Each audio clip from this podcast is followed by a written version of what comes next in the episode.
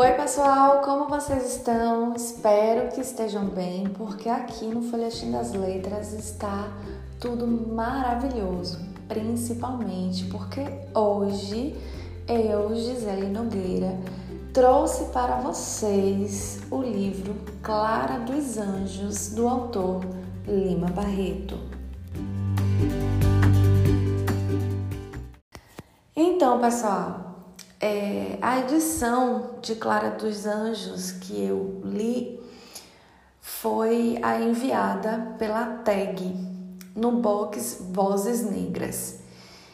E eu tenho que deixar aqui o meu elogio à produção desta obra. Porque além de uma introdução bem elucidativa, nós vamos ter notas de rodapé sensacionais. Principalmente, é, principalmente no que tange aos espaços, as ruas que foram mencionadas pelo autor ao longo do texto. Então, vinha sempre uma nota de rodapé explicativa, explicando se aquela rua ainda existe, se ela se transformou em outra rua, né? É, houve também menção às linhas férreas que foram desativadas e que na época, né, na época da, do, do que o autor viveu e que produziu o romance, elas estavam a pleno vapor, né? Então foram notas, são notas muito significativas e com certeza, com certeza exigiu, né? Exigiu da, da dos responsáveis pela, pelas notas uma pesquisa extremamente aprofundada Inclusive, algumas posturas e comportamentos de personagens e a própria construção de personagens né, foi é, associada à, à biografia do Lima Barreto.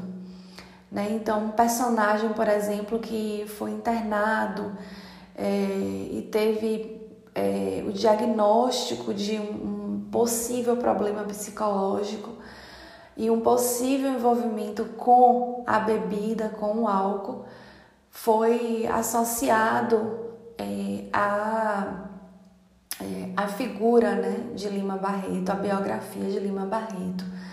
Do mesmo modo que a crítica social impressa no romance, por meio de alguns personagens, né, também faz parte do universo vivenciado é, pelo autor. E a construção de cada personagem é interessante porque é, o autor vai trazendo descrições, mas descrições que não são cansativas. Né? E ele retrata uma realidade do, sub, do subúrbio carioca que foi vivenciada por ele. É, é essa mistura, né? mistura de, de negros, né, de brancos, demonstrando que o subúrbio não era homogêneo, mas que lá tinha carteiros, donos de bar, funcionários públicos, né? O pai de Clara dos Anjos mesmo era um carteiro, mas era um homem de pouca instrução, do mesmo jeito que o Cassi é, a construção de Cassie Jones, que é, é, um malandro, digamos assim, um malandro, né? É o estereótipo do malandro carioca. É aquele que vivia das suas das rinhas de, de galinha, que tinha a mãe que passava a mão pela cabeça, que não gostava de trabalhar, de ter um emprego fixo mas é, vivia é, querendo, né, querendo se, se amostrar e era o, um galanteador né, e um deflorador que escapara muitas vezes da prisão, né?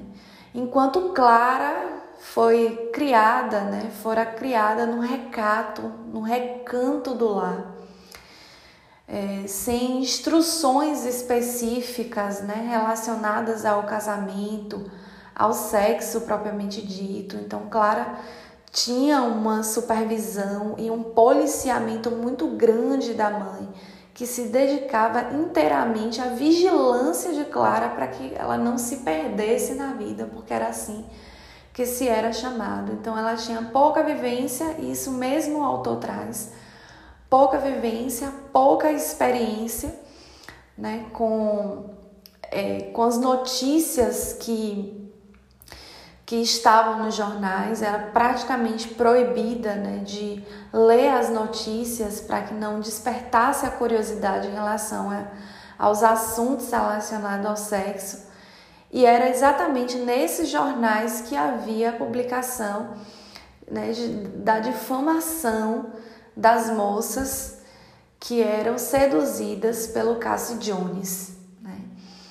E, e é interessante porque o autor fala, traz essa, essa realidade de que muitas moças foram defloradas, ele usa esse termo, e que não eram, é, não eram atendidas, né? não tinha uma assistência, não tinha um atendimento nem psicológico na época, né? e nem jurídico. Então, Cassie Jones, por ter costas quentes por ter uma pessoa por trás para lhe salvar né, das acusações. Poderia ficar preso uma semana, mas logo seria solto e não seria incriminado, principalmente se essa mulher né, fosse é, fosse viúva ou fosse casada. Aí é que ele não, não seria preso mesmo. Tanto é que no romance teve uma é, uma dessas moças né, que recorreu junto à sua família, junto com sua família, à justiça, recorreu à justiça é, para receber uma espécie, uma espécie de indenização, foi mais ou menos isso. E, e a justiça disse que ela não receberia essa indenização, esse pagamento, né, essa compensação, porque é, já se recebia, ela já recebia um valor, uma pensão do pai que havia falecido. Então ela tinha meios de se sustentar e não haveria motivos para que ela fosse é, recebesse né, esse valor. Então isso mostra a sociedade machista. É, o, o livro traz informações que faz a gente pensar numa sociedade machista, numa sociedade patriarcal, é, numa sociedade em que a mulher era submetida aos mandos e desmandos do, do pai, eram obediências cegas ao, ao pai, que tinha autoridade sobre, sobre, a, é, é, sobre a filha, sobre a casa, sobre a esposa, né, que tinha essa autoridade. E quando a mulher casava, a obediência e o respeito estava, os, estava centrada no seu marido. Né? E ela tinha que atender aos mandos e desmandos do seu marido. Né? Então, assim, é um livro muito interessante para a gente pensar nas, nas funções sociais que as mulheres exerciam, exerciam na sociedade, qual era a função. É, é um livro para você refletir sobre a função da mulher enquanto mãe, enquanto filha, enquanto esposa, né? principalmente porque o autor também traz, é, é, o autor tem uma preocupação de sinalizar a cor dos indivíduos, né? Então, levando em consideração as variações de cores que eram registradas nos documentos oficiais da época, como mulata, pardos, né? Pessoas de cor clara. Então, essas nomenclaturas aparecem nesse livro de Lima Barreto. Então, é um livro muito interessante para a gente pensar também nas, na condição de classe para a gente pensar na educação, na parca, como ele mesmo fala, na parca educação feminina, uma educação voltada para o lar, para os afazeres domésticos, mas não é uma educação, digamos assim, matrimonial, para que a mulher possa conseguir ser dona do seu próprio nariz. Ela é, era educada para ser subserviente, né? Para ser subserviente. E aí traz também outras informações muito, muito legais sobre é, a associação né, de pessoas né, que tocavam modinhas e usavam como instrumento musical o violão. E aí a nota de rodapé foi fantástica ao elucidar de que o próprio autor, né, o próprio autor é, trazia essa ideia de que o violão, né, o uso do violão e desse, desse instrumento musical estava associado a pessoas, é, digamos assim, de baixo caráter, né? pessoas que não que tinham caráter duvidoso, é, pessoas que não, não eram dignas de confiança. Então não se viam os, os violeiros, né, e, e sobretudo o uso do violão como um instrumento propício para que moças pudessem aprender. Então, um instrumento que era adequado à educação das jovens era o piano. Tanto é que o pai de Clara é, prezava por essa, pela música, pelos poemas, gostava de, de escutar as modinhas e tinha até vontade de comprar um piano para Clara. Até tentou, mas não conseguiu. Mas também não permitiu que Clara aprendesse violão ou qualquer outra música ou qualquer outra é, é, qualquer outro instrumento que tivesse diretamente ligado à vida boêmia, né? Então qualquer evento que tivesse ligado à vida boêmia, Clara, como outras moças consideradas moças de família, não participaria? Não participaria. É tanto que a proteção em volta de Clara era tanta que Clara só saía se fosse acompanhada.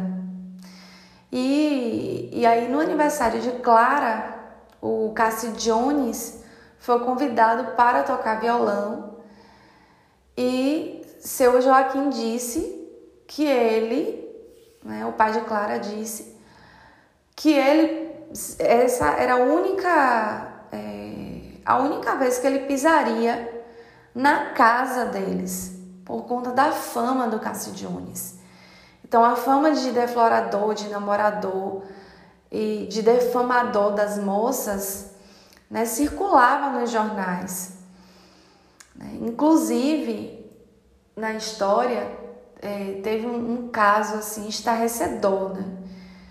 Ele seduziu a moça, não casou, a enganou, disse que tudo que tudo que a moça falava não passava de invenção.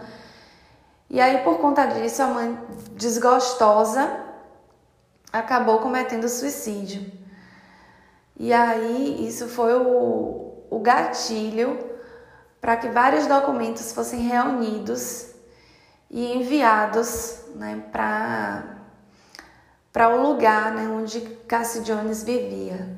E as pessoas acabaram ficando sabendo desse dossiê, como se fosse um dossiê que continha muitas informações, informações jurídicas mesmo, policiais, do envolvimento é, de Cassie Jones com várias denúncias né, e processos contra ele.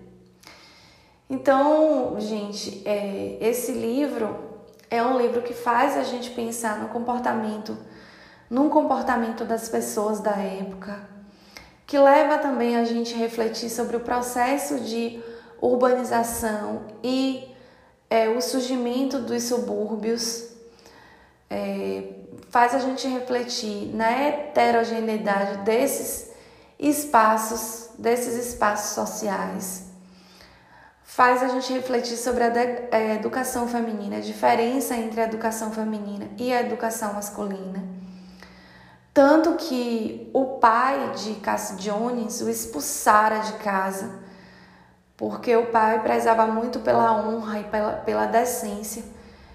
E ele não se conformava de ter um filho que cometesse vários crimes contra as moças.